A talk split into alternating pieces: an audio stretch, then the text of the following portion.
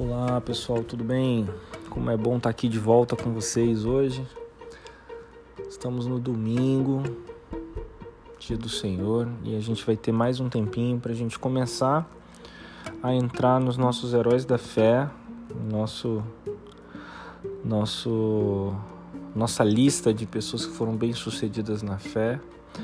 Vocês vão acabar percebendo que essa lista é muito boa pra gente, em primeiro lugar, porque deixa a gente feliz por ver que as pessoas que alcançaram estar escritas nessa lista aqui de pessoas com fé são, são pessoas completamente imperfeitas como a gente também. E hoje nós vamos começar com o nosso primeiro personagem.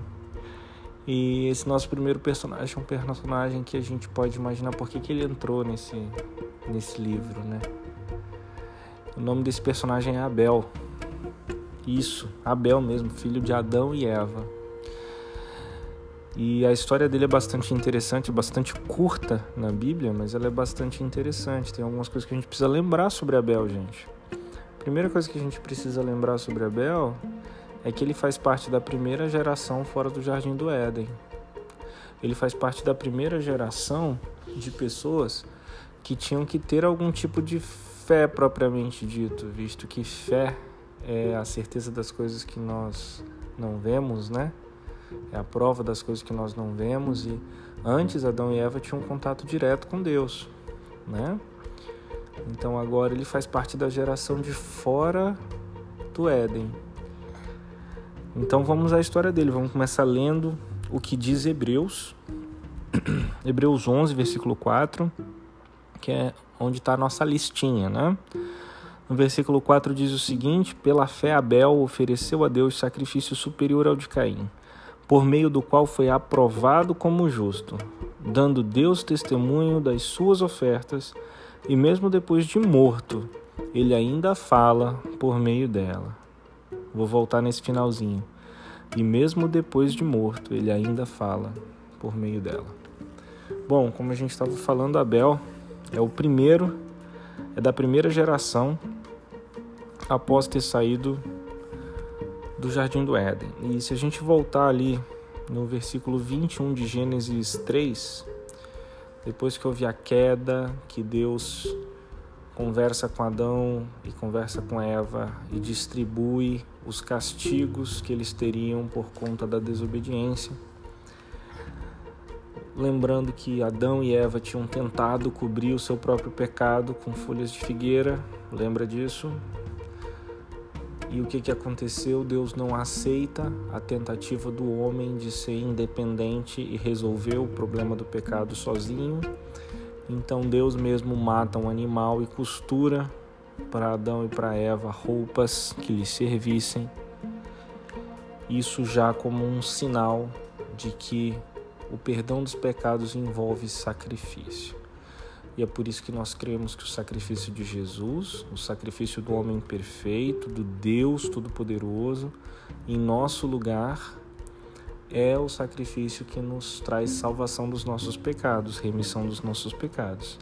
Isso começa lá em Gênesis, no capítulo 3, quando Deus mata um, um animal e fez roupas de peles para Adão e sua mulher e os vestiu, é o que diz no versículo 21 do capítulo 3. E aí a gente começa o, o capítulo 4 de Gênesis conhecendo a história desse Adão, que até depois de morto continua falando sobre a fé e o sacrifício que ele ofereceu sendo aceito. Ou seja, é uma fé que gerou adoração que Deus aceita. Olha que interessante. Vamos ler o, o, versículo, a gente vai ler primeiro o capítulo 4 de Gênesis até o versículo 7. E diz assim: Adão conheceu intimamente Eva, sua mulher. Ela engravidou e, tendo dado à luz Caim, disse: Alcancei do Senhor um filho homem. Tornou ela a dar à luz outro filho, Abel, irmão dele. Abel tornou-se pastor de ovelhas e Caim agricultor. Tempos depois, Caim trouxe do fruto da terra uma oferta ao Senhor. Abel também trouxe da gordura das primeiras crias de suas ovelhas, e o Senhor acolheu bem a Abel e sua oferta mas não acolheu a Caim e sua oferta. Por isso Caim ficou furioso e ficou com um semblante abatido. Então o Senhor perguntou a Caim: Por que te iraste? E por que estás com o semblante abatido? Se procederes bem, não se restabelecerá o teu semblante? Mas se não procederes bem, o pecado jaz à porta, e o desejo dele será contra ti, mas tu deves dominá-lo. A gente vai parar aqui por enquanto, depois a gente vai continuar. Mas vamos ver que fé é essa que Abel exerceu e que fez com que ele entrasse na listinha de Hebreus. Bom, em primeiro lugar, a gente olhando o texto aqui, a gente percebe o seguinte: eles não são de uma família ateia. Né? Essa ideia, inclusive, nem é minha em relação ao texto. Existe um pregador que eu tenho. Eu tenho grande interesse em ouvi-lo. Ele é um pregador norte-americano e ele fala exatamente isso. Caim e Abel não eram ateus. Eles não tinham o mesmo contato que Adão e Eva tinham quando estavam no jardim, mas eles não eram ateus. Pensa numa família que era crente, né? Acreditavam que tinham que servir a Deus, aprenderam que tinham que servir a Deus. Como a gente percebe, existia já a determinação de que eles trariam ofertas a Deus, tanto é que ambos fazem isso. Então, eram pessoas que, se a gente traduzisse para os dias de hoje, eles iam para a igreja. Eram pessoas que iam para a igreja louvar o Senhor. A forma de adoração era através das ofertas, então eles tinham a noção de que era necessário adorar a Deus. E aí a gente percebe por que será, a gente pensa, né? Por que será que Deus aceita Abel, mas não aceita Caim? Por que será? O que, que Caim fez de errado? Bom, Caim fez de errado o que muitos crentes fazem de errado hoje em dia, né? Vamos ler o texto e a gente vai entender isso aqui. Versículo 3: Tempos depois, Caim trouxe do fruto da terra uma oferta ao Senhor. Veja, vamos ficar nesse texto. Veja, Caim trouxe uma oferta. Trouxe uma oferta. Pegou um tomate, Pegou uma beterraba, pegou uma berinjela, pegou umas duas maçãs, pegou fruto da terra e levou como oferta ao Senhor. Certo? Vamos ver Abel. Versículo 4: Abel também trouxe da gordura das primeiras crias de suas ovelhas, e o Senhor acolheu bem a Abel e sua oferta. Abel fez um pouco diferente. Abel pegou o melhor que ele tinha. As primeiras crias, o que vinha antes dele receber era do Senhor. Antes de Abel poder consumir, ele entregou a Deus. Ou seja, o primeiro, ele deu prioridade a Deus. Percebe como é diferente e, e a gente tem que transmitir isso para hoje na nossa vida. Pela fé, pela fé. Abel traz a, o, a oferta dele das primeiras crias, da parte gordurosa. Ele foi atrás de uma coisa que fosse agradável a Deus. Ele se preocupou em agradar Deus primeiro. Trazer alguma coisa suculenta para Deus. E ele então busca as primeiras crias e fala: são essas aqui que eu vou oferecer a Deus. E ele oferece a Deus. Já Caim é um pouco diferente. Ele pega uma coisa aqui, uma coisa ali, junta, faz uma cestinha e leva de oferta a Deus. Se a gente transferir hoje isso para nosso para nossa vida cristã, talvez a gente esteja se comportando como Caim. E olha, olha o risco de Caim, né? A gente já vai falar sobre isso. Mas veja, a gente junta uma coisinha, junta outra coisinha, chega lá e oferece a Deus. A gente não dá prioridade, a gente não busca o melhor, a gente não, não tem a preocupação de separar o que é mais maravilhoso na nossa vida para entregar a Deus. Não. Junta uma coisinha, junta outra coisinha e faz como Caim. Chega lá e fala: Ó, tá aqui tua oferta. Eu tô na igreja. Eu tô aqui, tô louvando. Certo, mas você não se preocupou com nada. E aí, de que, que adianta você clamar a Deus se a sua oferta não está sendo aceita diante dele? é uma oferta inaceitável, intragável para Deus. Já a pessoa que entrega as primícias, o primeiro dá prioridade a Deus, dá importância a esse ato de, de devolução a Deus, essa oferta está chegando a Deus como um cheiro suave. Está chegando a Deus e ele está consumindo aquilo ali porque ele acha maravilhoso receber essa oferta. Então a gente tem que transmitir isso para a nossa vida, porque isso tem um peso sobre a nossa vida. E teve um peso sobre a vida de Caim. Veja, quando Caim vê que o sacrifício, que a oferta oferecida por Abel foi aceita e que a dele não foi, as emoções dele começam a mudar.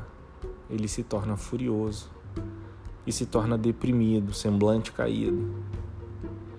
E nesse momento, Deus mesmo oferece um conselho a Caim. Ele pergunta: Caim, por que, que você está estressadinho? O que, que aconteceu? Por acaso, se você não fizer a coisa certa, eu não vou aceitar e você não vai parar de estar deprimido? Então você que está passando por esses problemas emocionais porque você sente que Deus não te aceita, pensa sobre isso. Se você não começar a proceder bem, se você não achar graça diante dos olhos de Deus, será que Ele não vai aceitar o teu sacrifício, aceitar a tua oferta? Acredito que sim. Só que aí vem a segunda coisa, que é a parte B do versículo 7, diz assim: mas se você não proceder bem, Caim, o pecado jaz à porta. Essa é uma advertência, Caim. Fala, ó, se você não começar a se comportar, existe um bicho que está à tua espreita. E ele está pronto para te devorar, Caim. E se você deixar, ele vai te consumir. Mas você deve dominá-lo. A mesma coisa pode ser dita para aqueles que estão oferecendo ofertas, que estão deixando as suas emoções tomarem as rédeas, que não estão agradando a Deus. O pecado está aí. E ele está perto. E ele está procurando alguém com as emoções instáveis para consumir. E se isso acontecer, o teu desejo vai ser do pecado. Veja como é uma coisa tão séria, né? A adoração a Deus. Se a gente adora da forma correta, a gente é aceito, nosso espírito é renovado, as nossas alegrias e esperanças são renovadas. Se a gente oferece a Deus uma oferta indigna do nosso Deus, a gente não é aceito e as nossas emoções começam a tomar conta. E junto com as emoções vem o pecado, então o pecado bate a porta e nos consome por inteiro. Talvez isso esteja acontecendo com você. Eu quero te dizer que tem um jeito de fazer isso. Entrega ao Senhor, entrega a Deus e diz para Ele: Senhor, eu quero fazer da forma correta. E aprende a fazer da forma correta. Entrega a Ele o primeiro de tudo. Entrega para Ele a parte mais maravilhosa do que você tem, porque Ele é digno de tudo o que você tem. Bom, vamos lá, vamos ver o que mais acontecer. Versículo 8, passando para a parte que a gente não falou ainda. Então Caim disse a seu irmão Abel: Vamos ao campo. E enquanto estavam no campo, Caim se levantou contra o seu irmão Abel e o matou. E o Senhor perguntou a Caim: Onde está Abel, teu irmão? Ele respondeu: Não sei, por acaso eu sou guarda do meu irmão? E Deus prosseguiu: Que fizeste? A voz do sangue do teu irmão está clamando a mim desde a terra. E agora maldito és tu, serás afastado da terra que abriu a boca para receber a, da tua mão o sangue do teu irmão. Lembra que no texto de Hebreus fala que Abel, ainda morto, continua a falar? Aqui a gente tem uma vivência disso. Caim mata Abel no campo, chama ele para ir no campo e mata Abel. Mata Abel por quê? Porque o pecado estava batendo na porta e ele não consegue controlar suas emoções e entregar as emoções a Deus. Então ele cede às suas emoções e comete o pecado do homicídio. E Deus chega para Caim e fala: Caim, cadê teu irmão? Caim desconversa. E aí Deus fala para ele: O sangue do teu irmão está falando comigo, da terra onde ele foi derramado. Até hoje Abel fala. E o que Abel está falando é que pela fé, ou seja, o que os nossos atos demonstram, pela fé, nós devemos entregar a Deus uma oferta agradável a Ele, que é a adoração pela fé, por quem Deus é. Adoração com tudo que nós temos, uma oferta de tudo que nós temos de melhor, de primeiro, antes de nós saciarmos os nossos desejos e as nossas necessidades com as bênçãos que Deus derrama sobre nós. Nós precisamos entregar a Ele uma oferta digna de quem Ele é. Porque nós temos fé nele, de que todas essas coisas foram dadas por Ele. E, portanto, devemos fazer de uma forma que o agrade. Porque, caso contrário, a nossa oferta não será aceita. E, em não sendo aceita, nossas emoções vão tomar conta, a depressão virá e o pecado jaz à porta. O pecado está bem ali esperando uma brechinha emocional para se fazer presente. E a maldição que veio sobre Caim, a maldição de tentar fazer as coisas por suas próprias mãos ao invés de confiar em Deus, é extremamente pesada. Meu amigo ou meu irmão, eu não sei quem é você, mas eu quero te dizer o seguinte: eu desejo que a tua oferta a Deus seja como a de Abel. Seja uma oferta com coração aberto e agradecido por todas as bênçãos que Ele já te deu.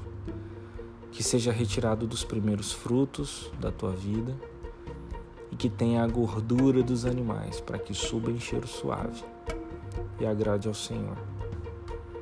Eu espero que você proceda assim na sua adoração a Deus. Para Abel, valeu a pena.